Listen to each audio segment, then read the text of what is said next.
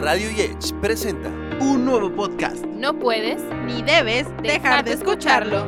Somos Radio Yesh, líderes al aire, sintonía de cambio. Dejen correr el audio. Ese día había una fiesta en el pueblo. Todos asistirían. Miranda estaba enormemente feliz, pues le presentaría a Daniel a su padre. Pero este nunca llegó. Juan la acompañaba, le tocó el hombro y dijo, No se preocupe, señorita. Seguro tuvo que recoger a alguien de emergencia y no pudo venir. Él nunca la dejaría plantada. No lo entiendo. Todo estaba bien. Sé que pronto lo verá. La noche siguiente se encontraron en el puente. Miranda estaba molesta. No puedo creer lo que me hiciste ayer. Lo siento, en serio. Tenía que recoger a alguien y no podía dejarlo plantado.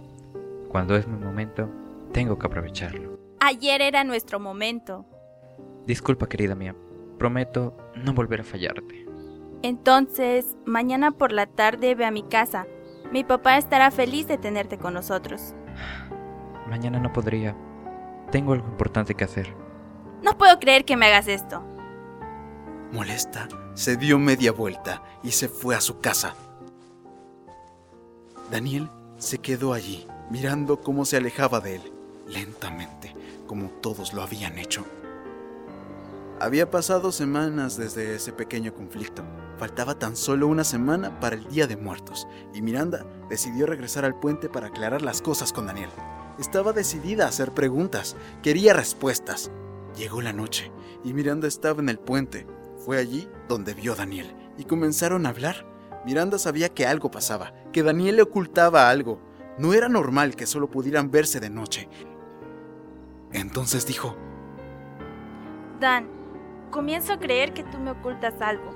No creo que sea normal que me pongas pretextos cada vez que te diga que hay que vernos en el día. ¿Por qué solo podemos vernos de noche? Quiero verte en el día también. ¿Es mucho pedir? Sé, sé que es confuso, Linda, y sé que tengo mucha culpa en esto. No sabes lo mucho que me duele fallarte. Es como clavarme mil cuchillos en el corazón. Pero te juro que todo tiene una explicación. Y me odiarías por esto. Pero no puedo dártela. Si supieras la verdad, dejarías de quererme. No puedo creer que esa sea tu justificación. Te juro que trato de entenderte, pero no puedo. Creo que esto no puede funcionar. No puedo si hay secretos. Pensé que teníamos confianza entre nosotros, pero veo que no es así. Te agradezco el tiempo que pasamos juntos, pero esto no puede seguir así. Después de decir eso, Miranda se dio la vuelta y caminando con pasos veloces se fue de la vista de Daniel. Claro, se fue llorando porque lo amaba, a pesar del poco tiempo, porque cuando una persona encuentra a su otra mitad, no importa el tiempo de conocerse, el amor surge. Pero la calavera estaba desolada y cuando vio que su verdadero amor se iba en voz baja, dijo, Si tan solo supieras que soy una calavera y no estoy vivo. Después de eso, se quedó en el puente triste y solo. O eso parecía, porque en ese momento llegó su único amigo, que era Juan, la persona que se había quedado a cargo de la granja de Doña Berta. Juan podía ver a la calavera por una sencilla razón, y es que él también ocultaba un secreto. Él era un nahual. ¿Qué pasa, amigo? ¿Todo bien? No, nada está bien. Mi novia acaba de terminar conmigo por el secreto que ya sabes. Te dije que deberías contárselo, o esto terminaría pasando. Qué mal, amigo. Lo sé. Todo esto es mi culpa, pero si se lo decía, no iba a quererme. No digas eso. Ella te va a querer. Sin importar esto, ya verás. Faltaban tan solo tres días para el Día de Muertos, y Miranda se encontraba triste, con muchos sentimientos encontrados. Era una mañana con el cielo nublado. Su papá ya sabía lo que había pasado, y le dijo que era mejor que saliera a caminar por el pueblo. Miranda aceptó la propuesta, y es así como salió un rato. Se dio cuenta de que en cierta tienda se encontraba Juan, así que se acercó y comenzaron a hablar. Hola, ¿me recuerdas? Oh, sí, claro. Qué gusto verte de nuevo. Supongo que te encuentras bien. Pues me encuentro bien, pero creo que tú no. ¿Qué pasa? La verdad tienes razón. Y es que hace unos días terminé una relación, pero lo extraño mucho. Todo fue porque no quiso decirme la verdad. Entiendo.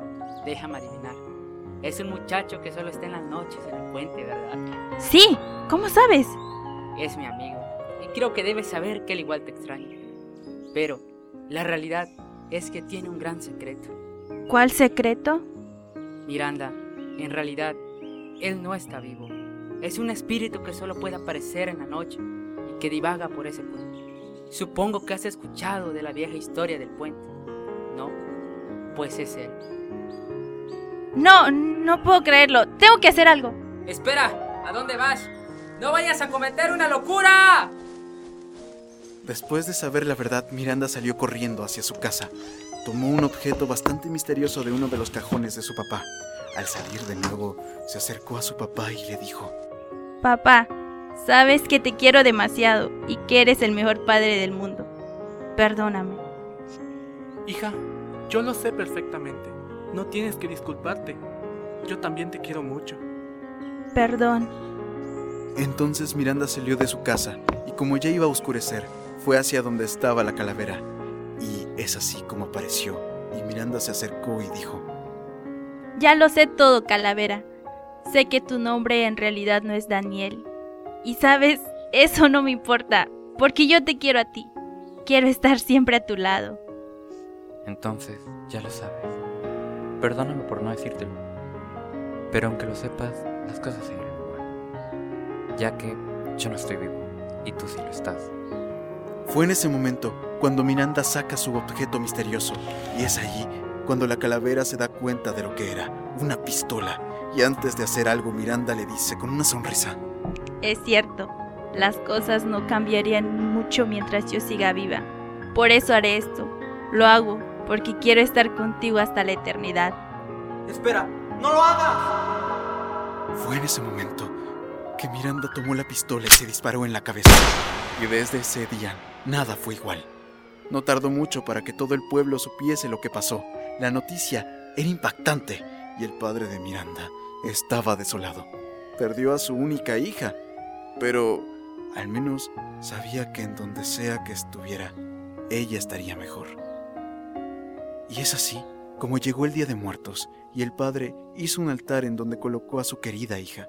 Don Beto decidió ir ese mismo día al puente donde iba su hija y al anochecer escuchó la voz de su hija diciéndole, No te preocupes, estoy bien, querido padre.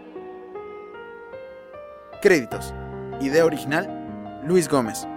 Adaptación, Carolina Zárate. Miranda, Nayeli Alcázar. Papá, Freddy Vázquez. Calavera, Leonardo Reyes. Juan, Rogelio Cabrera. Edición, Mario Dávila. Narración, Luis Farrera. Operación, Edgar Pimentel. Derechos reservados, Universidad Salazar, 2022. Cuna de líderes.